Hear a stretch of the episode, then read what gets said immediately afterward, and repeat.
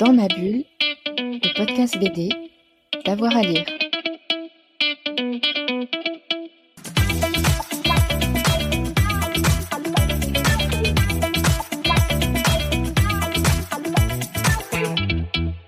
Ça va pas être des conseils, on va dire que c'est plutôt les bouquins que je suis en train de lire en ce moment.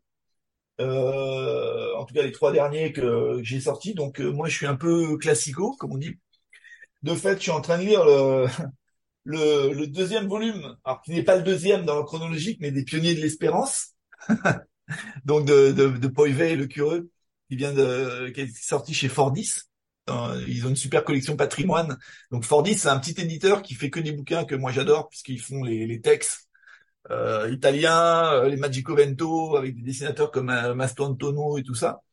Donc voilà, donc là ils ont ressorti les pionniers de l'espérance qui, alors ils continuent pour l'instant de, de les faire dans l'ordre, c'est-à-dire qu'ils ils ont pris les tomes qui succèdent aux tomes de Futuropolis qui étaient sortis il y a une trentaine d'années, et euh, ils annoncent qu'ils vont quand même tout rééditer à un moment donné. Et là, ils ont fait un boulot magnifique, voilà, le noir et blanc est vraiment super beau. Ils ont restauré entièrement les pages euh, et les films, et c'est vraiment un super boulot. Donc il y a ça d'un côté, il y a un autre truc qui va euh, évidemment encore une fois nous rappeler notre jeunesse, c'est Super Matou.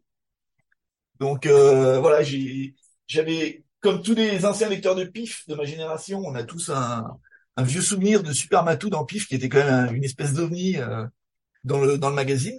Et, euh, et là, il y a un éditeur qui vient de donc de rééditer pour l'instant le, premier volume de l'intégrale de Super Matou de, Poirier, donc un auteur qui est décédé assez jeune et qui est devenu une, grosse référence pour euh, pour beaucoup dans, le dessin un peu humoristique, qui est très dans la lignée de Mordio, euh, voilà, et, et- tous ces dessinateurs des, des années 70, un petit peu euh, un petit peu extrême, on va dire, mais c'est voilà, c'est assez, c'est assez poétique, assez drôle. Et puis le troisième, c'est Corben, parce que j'ai voilà, il y a, y a Delirium qui vient de ressortir une, une énième compilation.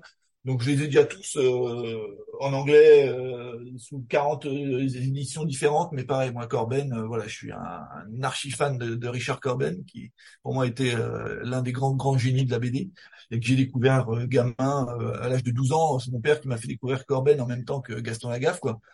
Et de fait, euh, voilà, j'ai grandi avec, euh, j'allais dire avec euh, les membres de, de Richard Corben, et, euh, et c'est magnifique. Donc, euh, donc voilà. Et là, là, le dernier bouquin, donc la dernière compilation, s'appelle euh, Esprit des morts, et c'est les adaptations de d'Edgar Poe que que Corben avait fait parce qu'il était, euh, c'était un grand fan d'Edgar Poe et tout au long de sa carrière, il a adapté différentes nouvelles d'Edgar Poe sous différentes formes, et à chaque fois, c'est un plaisir, euh, un plaisir génial, quoi.